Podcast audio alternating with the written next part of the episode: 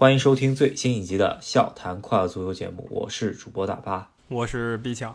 这一节目肯定是要自上一期啊继续聊下去吧，把啊一些传统强队以及世界杯上面发挥很好的这些球队之前的阵容和现在阵容稍微对比一下，然后聊一聊阵中的明星球员吧。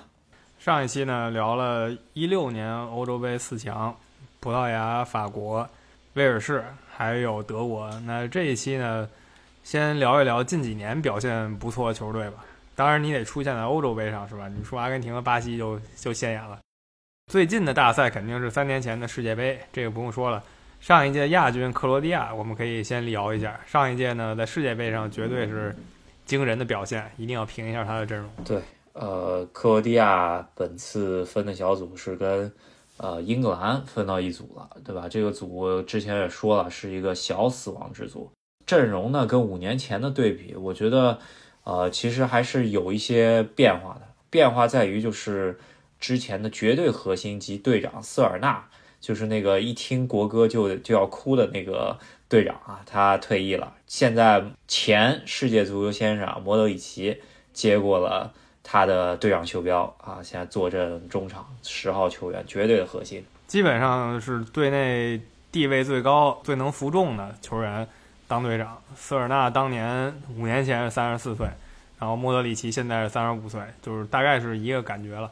嗯，其实就是瑟尔纳和克奥卢卡这两个原来的绝对主力退役了，但是世界杯那套阵容应该是延续到了现在，是吧？对，然后另外再少几个人吧，像曼朱基奇啊，现在也都不在阵中了。总体来说，另外几个最有名的，像莫德里奇啊、佩里西奇，后防线的维达、洛夫伦，这些人肯定还是坐镇的。呃，至于这个组啊，他到底跟英格兰是不是能不能争到小组第一啊？因为这个组的小组第一是要跟啊死亡之组的小组第二。去踢的，所以说到底这个组的小组第一是不是那么好，对吧？就是到底这个小组第一到底是不是大家想要，这个也挺微妙的，是吧？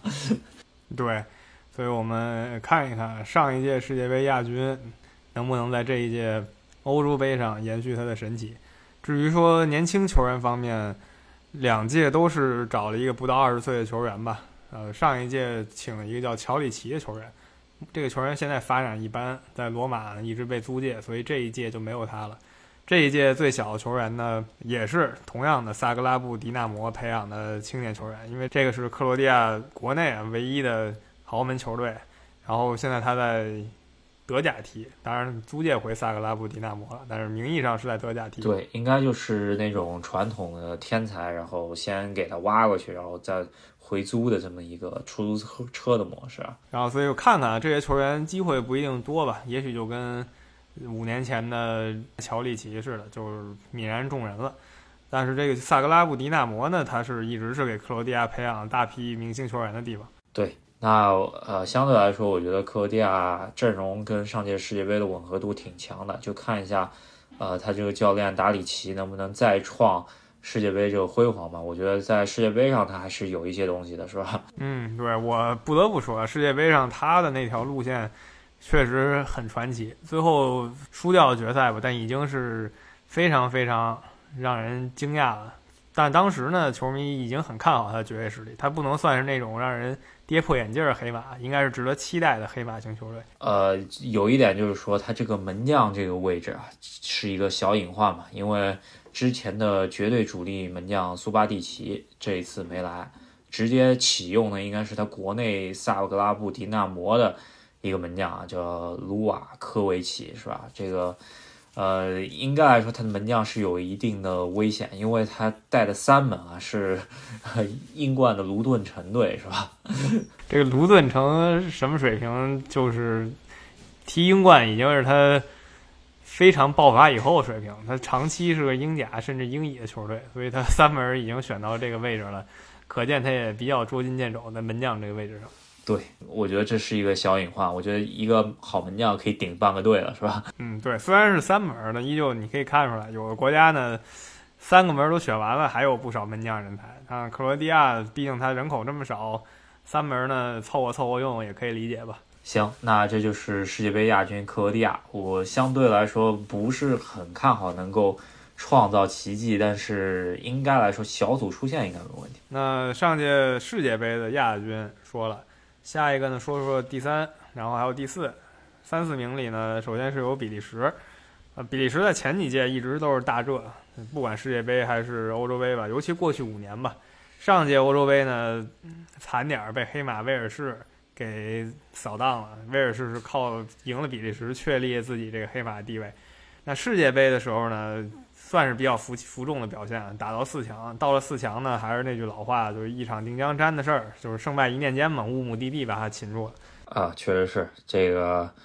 打进了四强，对于比利时来说呢，虽然是这个黄金一代吧，呃，但是本来是想要直接进世界杯决赛的那样，是吧？真是功亏一篑啊！上届欧洲杯呢比较可惜，那这一届黄黄金一代在五年之后，二零二一年基本上也来到了末年吧。我觉得大部分人已经。到了职业生涯最后一两届大赛的情况，然后有些阵中的绝对核心孔帕尼，上届欧洲杯是因为伤缺吧，然后上届世界杯踢了，踢到四强啊，这一届直接已经退役了，是吧？那其他很多球员也基本上到了强弩之末 最后几年了，是吧？所以他的这个黄金一代世界杯的时候应该是他的巅峰了，这一届不太看好他，一个是。后防呢，现在能上的人已经不太行了。像维尔通亨也在队里，但维尔通亨已经不在主流联赛了。本菲卡是不错了，但依旧不是那种特别狠的主流联赛。中场呢，德布劳内本人是越来越强，不过他最近不是刚受伤嘛，所以他可开始呢会缺席一些比赛。前场呢，他们现在的队长阿扎尔近三年状态有目共睹，是断崖式下滑。前锋线上原来是。四个黑油硬球员吧，卢卡库、本特克、奥里奇，还有巴舒亚伊，这兄弟四个本来觉得可以用到，可能再下届欧洲杯都不是问题。但是他们现在四个人里呢，奥里奇是完全隐身，巴舒亚伊呢和本特克基本是机会寥寥，就卢卡库一个人还行。对我可以看到，就是呃中前场方面，其实比利时说是黄金一代，但是基本上。现在状态还在世界一流的，也就只是卢卡库和可能是没受伤前的德布劳内吧，是吧？受伤以后，现在还不知道怎么回事呢。阿扎尔这些年绝对是，呃，皇马球迷有发言权，对吧？可能，呃，还比较不错，就是卡拉斯哥了，这个在马竞还算一条大腿，是吧？然后前场确实是下有点多，那后防线上。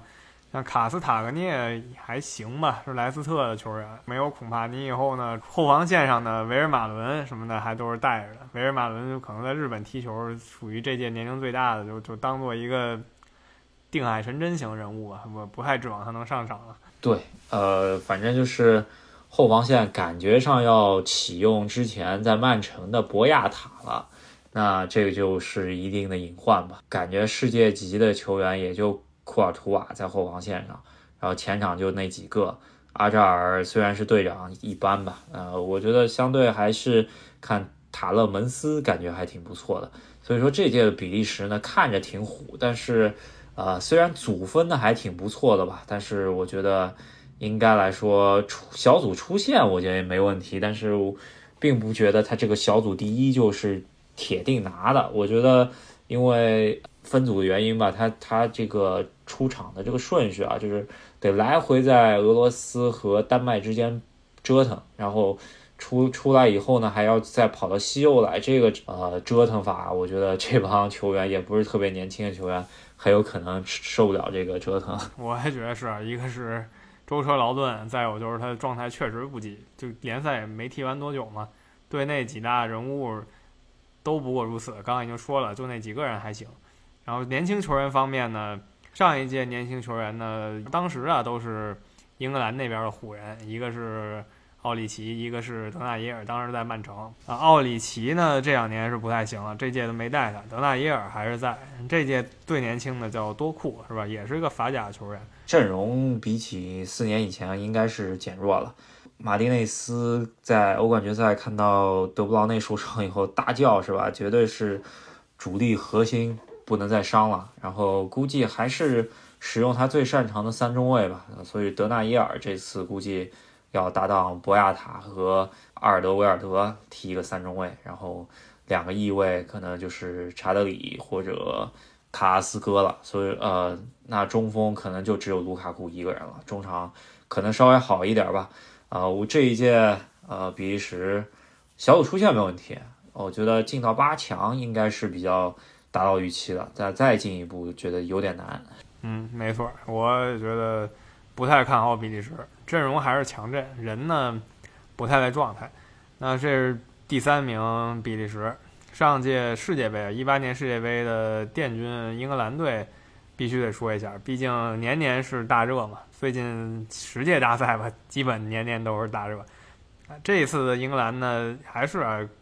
跟上回类似，就是没有什么真正老将，最大的球员三十刚过，九零年的，就是最大的就是九零后，他们上届最大的也就是八五后，所以说他们队一直保持一个比较年轻化的阵容。对，索斯盖特呢，在带了一八年世界杯以后，呃，感觉名声大噪，是吧？其实我觉得他的战术应还挺一般的，我真的是属于碰着瞎猫碰着死耗子了吧？我觉得因为。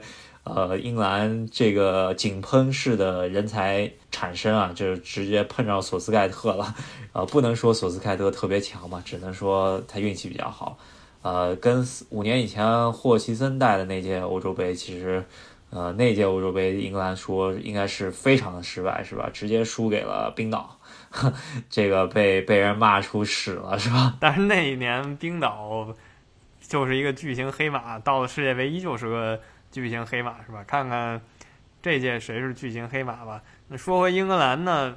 上届队长鲁尼这没问题，不管是实力啊、资历啊，都配得上队长。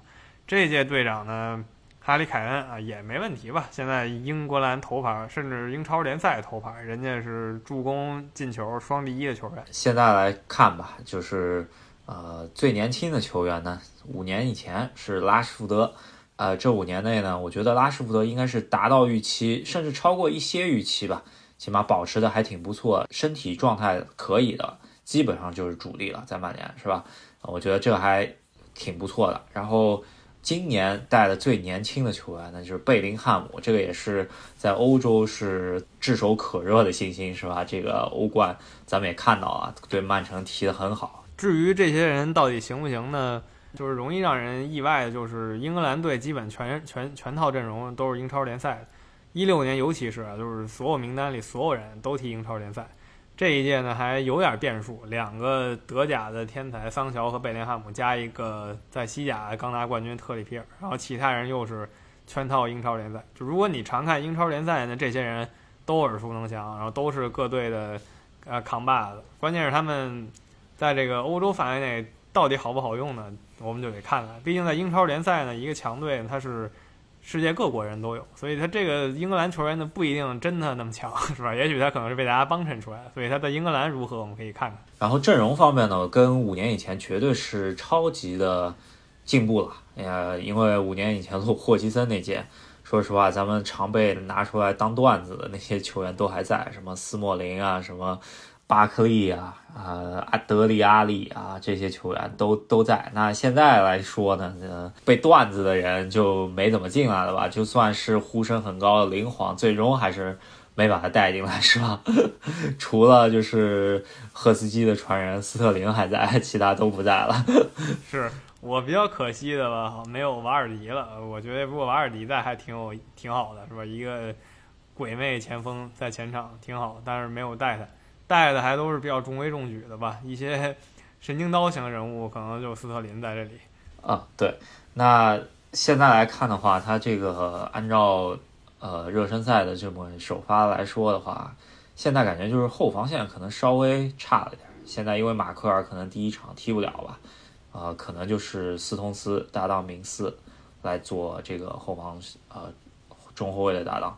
也从两年啊三年前的那个世界杯三中卫换成了四后卫，然后啊现在，但是他其实三三中卫的体系也能踢，因为他带了三个中右后卫吧，呀，就沃克可以当做一个右中卫来使用吧，啊，可以可以说索斯盖特还是人员还是比较齐整的，就是除了后防线稍微差一点吧，就是中前场，估计后腰是亨德森搭档啊大米哥，然后前场其实啊速度快的、技术好的、射门准的都有，是吧？嗯，对，就是你想怎么来都行，是吧？哈里凯恩可以射门，现在这赛季也练会了传球了，然后边路那种。速度型的青年球员，一力祥世会那种有那么四五个都可以上上，还挺值得期待。没准就又是一个麦克欧文那样的人物。嗯，对。然后我觉得他可能比较器重的反而不是英超豪门吧，呃，就是维拉队的队长格拉利什。但是至于踢完欧洲杯他可能去哪儿就不好说了。但起码现在还是一个呃小球队的队长啊。但是我觉得呃索斯凯特本届比赛。会特别器重这个球员，大家，呃，因为英格兰肯定关注度很高吧，大家可以关注一下这个球员。速度不是很快，但是技术在英格兰来说肯定是很好的一个球员了。英格兰队不管什么时候吧，一直是值得期待。就是他最最不灵的时候吧，也被很多球迷说作是夺冠热门什么的，是吧？一直有人这么说。那看一下索斯盖特这一次在小组赛中间能不能。争到小组第二吧，因为这个小组第一实在是太烫手了。那刚才回顾了一下上届的世界杯的四强，欧洲杯的四强呢，上期说了，上届世界世界杯四强呢也都提了。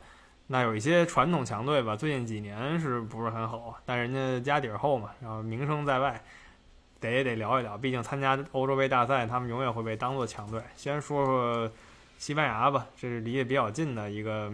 传统强队，毕竟十年前他们还是公认的世界最强。呃，西班牙在上一届欧洲杯还是老帅博斯克带的，招的人跟现在这波人根本不是一拨人，就感觉是两队了。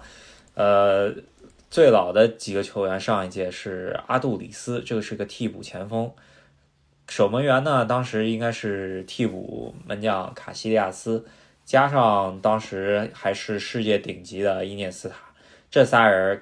呃，基本上该退的退了，然后呃，这三人基本上已经全部退出世界足坛舞台了。那呃，他这个前几年的那些呃上一届的年轻人来说呢，这其实带了呃贝莱宁、里科和莫拉塔这几个球员呢，对于上届来说算小将啊。这这一届只有莫拉塔在阵中了，贝莱宁在阿森纳迷失了自我，吃素吃。呃，吃出了可能把自己状态全吃没了，是吧？对，贝莱宁的吃素段子大家可以搜索，他一直讲他吃素有多厉害。西班牙呢，如果说大家不怎么关注的话，你可能印象中还觉得他是哦天下无敌那支西班牙队，但你可能一想，转眼间十年就过去了，十年前他的自然是非常强的，那届欧洲杯打的所有球队没有还手之力。那现在来看，当时那波人能撤都撤了。还有的就是布斯克斯也不行了，然后再加上教练呢，一看就是故意的，没有一个皇马的队员。你再怎么说，拉莫斯还是可以带一下的吧？这样级别球员还是可以带一下，但这些球员也都没在。嗯，特别是在布斯克斯新冠确诊以后呢，队内可能有个小爆发吧，然后招了一批呃替补球员呃来试训吧，这里头居然一个皇马都不带，觉得拉莫斯可能本赛季伤停太多，那纳乔啊。呃，甚至阿森西奥啊都可以带吧，就是我觉得就诚诚心，呃，跟皇马过不去吧，呃，可能也是，呃，恩里克在球员时期从皇马转会巴萨，跟跟皇马结怨了，是吧？对，就这种人吧，当国家队教练呢，耽误事儿了，对吧？这是他们国家级别大事儿，他就把个人事情。带进来，我是非常不赞成这样的行为。俱乐部的恩怨带到了国家队，但这个国家队呢有这么一说，拉帮结派，基本也就别太想怎么踢了。然后他可能处理的比较直接，干脆一派就彻底滚。嗯，对，我觉得也只能说，呃，也有他一些小想法吧。嗯，本届的西班牙呢，我觉得首发应该还是因为巴萨阵中的佩德里和刚加盟巴萨的那个加西亚是吧？这两个人很有可能就直接就首发了。阵中的老将布斯克斯新冠确诊，不知道能不能呃跟新冠跑步了是吧？竞赛能不能出来？到底出来以后大家敢不敢跟他踢球就不好说了。马上就开始了嘛。然后还有阿尔巴、阿斯皮利奎塔和德赫亚这三个老大哥是吧？对，所以其他的球员呢，就是凑合凑合吧，远远不及当年了。呃，有一些生猛人士吧，什么阿达马特、拉老雷啊这种的，就是跑起来一阵风，然后还同时还是一堵墙那样的橄榄球运动员，感觉也就这些小众人物可以还值得期待一下。大牌呢是远远下降了一个级别。对，特别是锋线上头，现在是莫拉塔当阵营中锋，然后可能有一个跟他轮换的，就是之前在黄色潜水艇刚夺欧联杯的这个主力中锋莫雷诺。他，我甚至觉得他可能跟莫拉塔平分秋色吧。其他来说，中场也是彻底下了一档。呃，你想在曼城，呃，罗德里在利物浦踢的还凑合，迪亚哥再加上马竞的主力科克，这估计就是他的一个主力中场了，是吧？嗯，对，你就千万就别跟他们最黄金时期的那一套中场阵容比了，是吧？差的还是挺多。提亚哥是赶上了他们那个小尾巴，但是呢。最黄金就零八一零那段时间，哈维阿隆索加上哈维还有伊涅斯塔的时候呢，确实是世界最顶尖的，这个没得说了。年轻球员方面，这些就是巴萨佩德里，他这哥们儿是真的太爱巴萨了。还有埃里克加西亚吧，准巴萨球员。对，呃，门将方面，咱们也看到了，在曼联替补太上的德赫亚，估计这一次。是要啊，作为主力门将了。反正如果是耗到点球，我感觉西班牙胜算就不大了，是吧？对，点球留有阴影了。西班牙就是这样，我们不是很看好他，再加上他被新冠肺炎袭击了嘛，所以你。有待观察，队长方面不知道嘛？布斯克斯下去了，可能顺一顺阿尔巴啊这些人，也许他们往上提一提当队长。对，有可能就是阿斯皮利奎塔、阿尔巴或者德赫亚，是吧？这仨人。好，那西班牙就是这样，还是跟前面说的一些球队类似，就是不是很看好。毕毕竟他是有起伏嘛。就像我们之前也说过，零六年以后的法国就是也只是吃老本的感觉，就这么沉寂了大概十年，才一下。重新崛起，西班牙呢可能也是在这个时候，毕竟在零八年之前，西班牙一直是在这么一个状态，就那么几有几个大牌，但也从来没真的怎么样过。对，再说一次，恩里克呢，他就现在人变弱了吧？他这个阵容只招二十四个，然后呃，不过他他嘴里也说了，他觉得踢一届杯赛其实只要十八个球员就够了。嗯，可可能他这个理论也就他自己能够知道到底对不对了，是吧？对，没错，我们看吧，人都没着急，就为了把这个派系斗争给理清，看看他这招，呃，如何吧。毕竟这个俱乐部派系一直也是国家队问题，呃，挺好奇的，这么干的几乎没见过。那说完西班牙以后呢，说一个跟他们近几年相对类似的吧，就是意大利队，也是绝对强队，永远不能忽视的强队了。低调出行吧，这次不像十年前了，因为十年前的时候呢，他们还在零六年世界杯的荣光之中，一派的球员呢。也竟是那世界杯夺冠阵容的。那现在呢？这些人是已经全走了。我们看看他们怎么样。嗯，呃，首先，意大利从之前世界杯没有出现的这个阴影啊，这一六年其实是一个小惊喜。孔蒂带的这那支意大利在上届的欧洲杯中间还是给大家一些惊喜，因为牌面不怎么样，但是最后踢的挺不错的。那从世界杯又出局了之后呢？曼奇尼带的这支意大利。啊，也是给人眼前一亮。我觉得曼奇尼不管怎么样，作为一个之前的世界名帅吧，这能够屈膝直接去国家队效力，啊，应该还是挺热爱这个国家的。然后他这个预选赛中间踢得非常好啊，跟呃英格兰同样就赢得了所有的预选赛的比赛，这个是一点。然后呃，人呢是后防线还是老将，但是前场。啊，除了某些球员以外，都是啊一些生猛的年轻的小孩儿，是吧？呃，队长这边呢，之前就不说了吧，布冯，现在终于没他了，基耶里尼当队长。然后那些生猛的小孩儿呢，呃，可能看意甲的朋友知道的比较多，多纳祖马这也不能算什么小孩了，毕竟他四五年前就已经挺有名气了。上一届最年轻的球员贝尔纳德斯基是吧？这个。从上一届啊还在佛罗伦萨踢球啊，现在转会尤文，这几年 应该来说完全没有呃踢出他这个妖星的这个气质，是吧？在尤文每年差不多二十几次出场吧，没有一个赛季进球助攻过两位数了。这个跟队内那些老大哥什么迪巴拉、C 罗比起来呢，差太远了，基本上也没有主力踢。啊，就是吹出来的，然后踢两三年就不行了。然后他老将方面还挺值得信赖的吧？三十光过伊莫比莱什么的，周围来几个小个子，然后中场有个若尔尼奥什么的，我觉得就是首发阵容拿出来还是挺可以的。嗯，本届应该就是曼奇尼可能要用十几年前罗马用的那个群狼战术啊，这个就是一直吹得很响，这没有出意甲吧？但是看一下这个贝洛蒂啊，这个红贝贝到底成色如何啊？本届估计是主力中锋。然后再加上因西涅、基耶萨这些啊小小快灵的这些球员嘛，估计又是打一手很好的防守反击吧。看一下本届，呃，很期待其实曼奇尼这一支意大利队，我觉得啊，还说实话比西班牙我更看好那么一点点。啊，同感啊，看看意大利是低调出行，而意甲呢，感觉有回升的意思。我是这么感觉的，培养球员呢，也来验验成色，在欧洲大赛上。那欧洲最传统的球队还有一个没介绍吧，就是荷兰队。为什么放在最后呢？因为上届他太拉胯，没进欧洲杯，也没有什么可对比的，只能聊到这届了。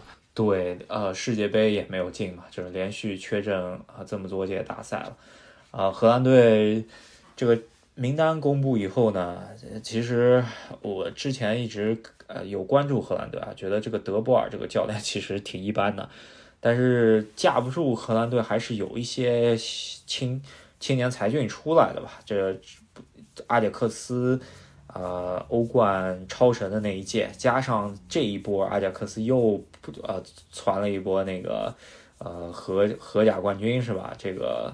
呃，阵中小孩儿挺多的，然后后防线呢，在范戴克 确诊以后呢，还是稍微差了一点，是吧？范戴克走了以后，就只能阿克呀这些球员上一上，德里赫特这些球员上一上，因为缺阵太多了，你几乎没有可以对比。你再对比呢，就二零一四年，可二零一四年荷兰队呢，还是范佩西啊、罗本这些人的时代，那这些人现在已经完全完全淡出足坛了，就是无法知道他们成色如何。这些人呢，也许甚至啊会开启一个所谓荷兰黄金一代，但也许呢就是荷兰低谷期的一波球员。嗯，确实是。呃，后防线来说，就门将、中卫还稍微，我觉得真的是差一点，因为阿克一个赛季没踢比赛，再加上门将，你一看斯特伦伯格、克鲁尔都是二零一零、二零一啊一四年的事儿，这十几年没换过人，这个也就体现出来，这门将也确实没出什么新人。那唯一比较好的话，可能就是中场吧，呃，就是现在的现任队长维纳尔杜姆啊，最近应该是巴萨和巴黎抢的不可开交，分别给抬价工资是吧？还有一个就是弗朗基德容。这个应该在巴萨也是渐渐坐稳主力了，然后再加上亚特兰大的中场球员啊，德鲁恩，对吧？这个球员，这三个中场的后腰加前腰还是比较硬的。现在前场的头牌应该是，呃，这些年其实，在法甲好像混迹挺不错，德佩啊。但是我最近有听说。呃，里昂的高层啊，就觉得德佩耍大牌，他可能还没到梅西的水平，但是脾气够，已经够梅西了，是吧？说说实在的，前场拉出一看，好像也真就德佩是个猛将，其他人一般。塞维利亚的德容可以上一上，然后其他人真就艾因霍温、费耶诺德这些球员，就只能给他们踢一踢呗。对。呃，是有一个小孩儿，就是现在阵中最年轻的小孩儿格拉温贝奇，这个是阿贾克斯这一波夺冠啊，就是新荷甲阵容中间一个核心球员。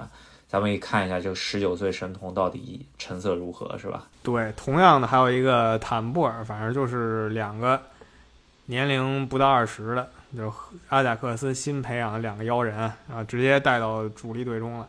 看看这两个人能不能搞点什么吧。呃，有一点比较可惜，就是范德贝克在啊、比赛前伤缺了，这一届没有范德贝克，我觉得他还挺可惜的，因为他在俱乐部队里，曼联竞争的是逼费啊，这个 竞争不过也挺正常的。但是我觉得这个荷兰队中前场对于他来说是一个非常好的一个契机吧，能证明自己。可惜这届欧洲杯要缺席了，是吧？那传统的欧洲所有强队都聊过了，我觉得就是该在都在了，这是很好的一个事儿。然后再简单聊一下我们比较看好的吧，就是传统意义上不算强队，但是现在实力上已经可以最少算个中上游球队了吧。一个就是土耳其，首先土耳其呢，它历史上是创造过几次奇迹的，世界杯进过前四名，这已经是绝对奇迹了。然后零八年的欧洲杯呢，又搞了一次前四名，这也是一个非常惊人的成绩。那这一届呢，他其实真的是人才济济了，跟他往届比，首先他全队一半以上五大联赛踢球，然后剩下来的呢都是他们土耳其三大豪门球员，然后有那么一两个是相对一般的球队的。嗯然后整体的阵容的年龄非常好，就是说应该是本届杯赛平均年龄最小的一个球队，甚至比英格兰还小。他这波人里头，呃，你说五大联赛，甚至有豪门里面踢球的，再加上感觉，呃，队长这个年龄最大的前锋啊、老大哥伊尔马茨是吧？咱们也说了，本呃本届在啊、法甲联赛状态超群啊，这个。啊、再加上世界杯预选赛中间把荷兰啊、进荷兰球都感觉挺简单的，是吧？这个呃，就突然让人眼前一亮吧。这个阵容感觉在呃，就是他分的这个 A 组中间，应该还是可以想办法搞出线的，然后作为一匹黑马的，是吧？这个阵型，中后卫上，瑟隐居在莱斯特做完主力了，然后卡巴克呢在利物浦。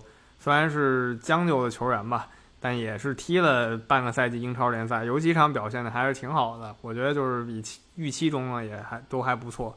一个最大特点吧，就是土耳其当年移民西欧那波人，就是他们的第二代，好多去踢球的。然后现在这些人呢，没有选择像京多安那样留在欧洲踢球，基本都回到土耳其。这里有很多人是这样回到土耳其的。然后另像以前的沙欣那样。然后有个别的才像阿姆雷詹那样留在欧洲踢，那这些人呢一直在欧洲这个体系下踢球，然后现在为土耳其效力，所以他们不会比欧洲真的差多少。这个就是我觉得本届最有可能出现的一个大黑马，这就是土耳其啊。这其他很多球员，嗯，就不一一赘述了，但大家可以稍微关注一下这支球队。我觉得。呃，不管最后能走多远吧，但是他们的比赛肯定是很好看的，因为都是身体冲撞流的，是吧？对，就是生猛人士啊，年轻的最年纪最大的都叫伊尔马茨，这是一个小小冷知识吧？啊，对，啊，然后另外一支球队就是啊，我觉得黑马肯定是出现在那些传统强队不是太行的那个小组中间吧。这就有一个非常好的例子，我觉得丹麦队很有可能本届啊、会踩在比利时头上啊、为什么呢？就是我觉得虽然啊阵中最大头牌肯定是啊、就是中前场的核心埃里克森啊，这个虽然在国米这一个赛季踢的不怎么样嘛，但是在呃国家队中间肯定是绝对的核心啊。我觉得丹麦主要还是就是人员搭配。的合理性啊，然后啊、除了前锋线以外，每条线路上都是有一流一线的球星坐镇，然后也是不乏比较强、强力的这套班底吧。所以说，我觉得啊、丹麦不可小觑。还有，我觉得就是他算是反向比利时吧。比利时是一个个都巨强，但是呢，一个个都不怎么踢了。现在丹麦正相反，名声的球员大牌名声可能就。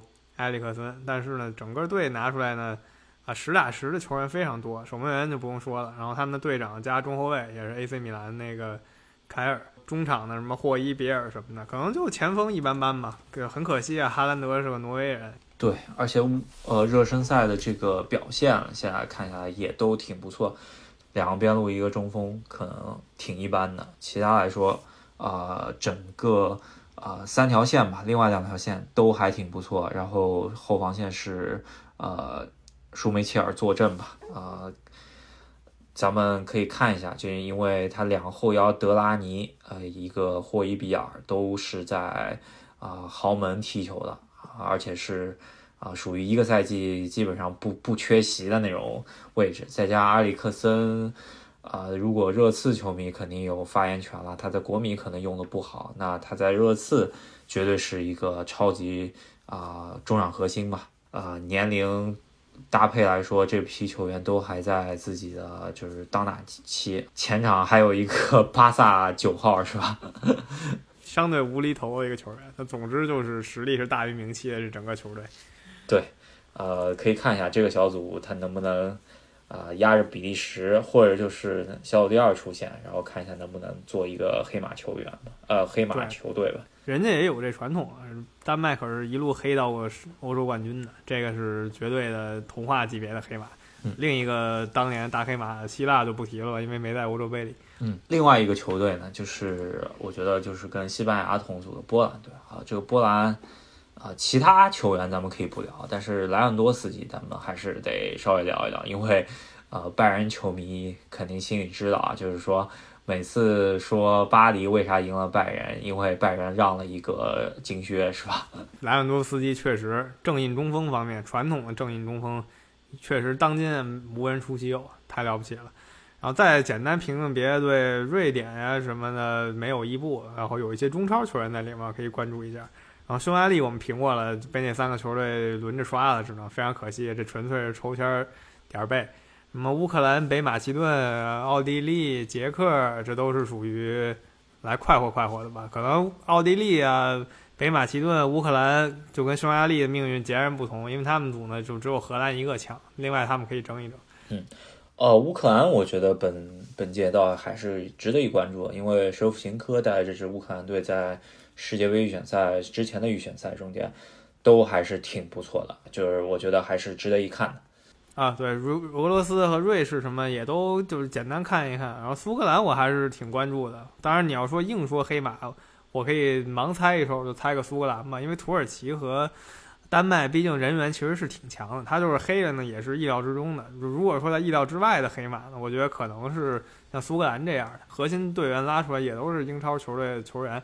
虽然没有英格兰那一套这么火，但人家也是英超加上苏超两强组成了这个首发阵容。嗯，所有强队都总结了一下吧。我上呃把上一期稍微听了一嘴啊，就是我感觉我啊就是漏了一个非常重要球员，就是葡萄牙队的迪奥戈若塔。我觉得这个球员不提的话，我觉得可能会后悔啊。这个我觉得葡萄牙。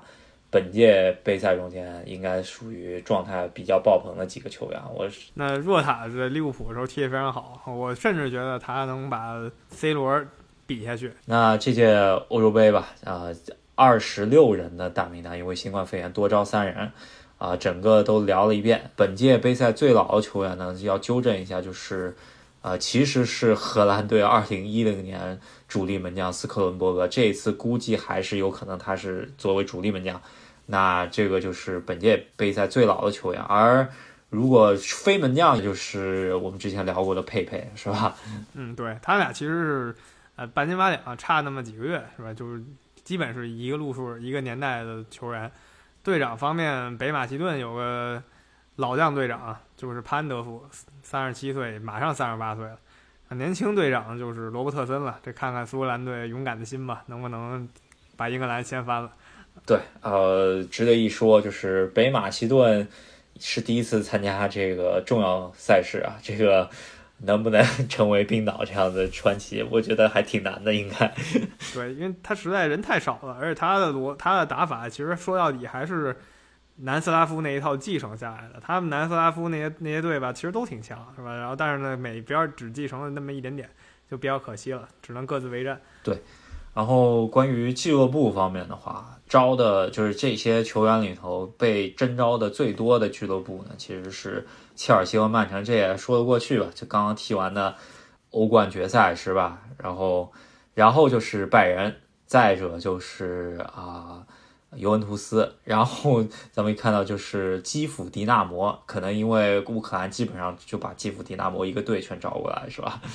没错。然后至于联赛这边呢，那肯定。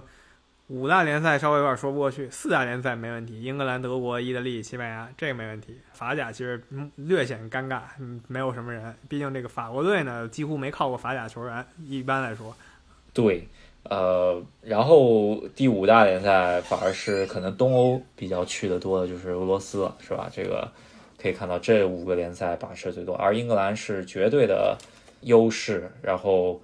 呃，比第二名的德国多了五十几个人，一百四十几个对九十几个，那还挺夸张的，是吧？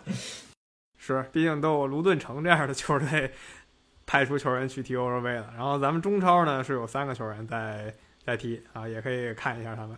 对啊，觉得至于踢完欧洲杯有多少人确诊新冠，咱们也可以稍微啊留个 意，是吧？